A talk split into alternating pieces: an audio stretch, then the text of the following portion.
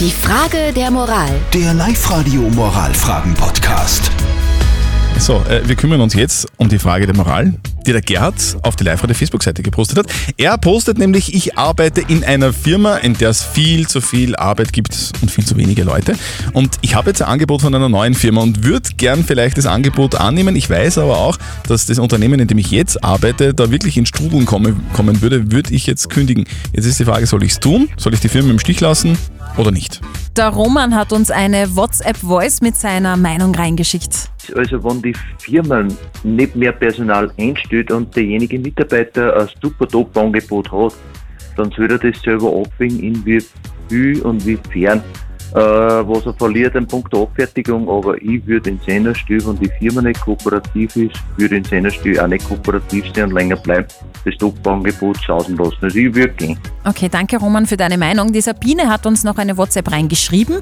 Sie schreibt, ich würde wechseln. Das Unternehmen nimmt ja auch keine Rücksicht auf die Mitarbeiter, die überarbeitet sind, weil zu wenige angestellt sind. Also unbedingt Job wechseln.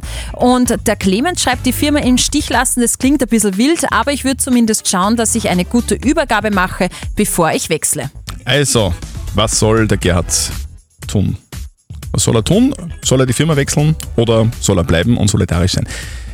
Wir brauchen einen Rat von unserem Moralexperten Lukas Kehlin von der Katholischen Privatuni in Linz. Ihre Lebens- und Arbeitsplanung sollte sich nach Ihren eigenen Bedürfnissen richten. Das Problem bei Ihrem jetzigen Arbeitgeber, wie Sie es schildern, ist ja auch struktureller Art. Es gibt nicht genug Personal für die viele Arbeit. Wenn Sie sich dem Arbeitgeber verbunden fühlen, was ja an sich gut ist, sollten Sie natürlich das zur Sprache bringen. Zugleich aber nach Ihren Interessen und Bedürfnissen handeln. Wenn Sie kündigen, geben Sie doch Ihrem Arbeitgeber genug Zeit, einen Nachfolger zu suchen und einzuarbeiten. Also, lieber Gerhard, unser Moralexperte gibt dir folgenden Rat. Du solltest auf dich schauen. Wenn du Job wechseln möchtest, dann mach das.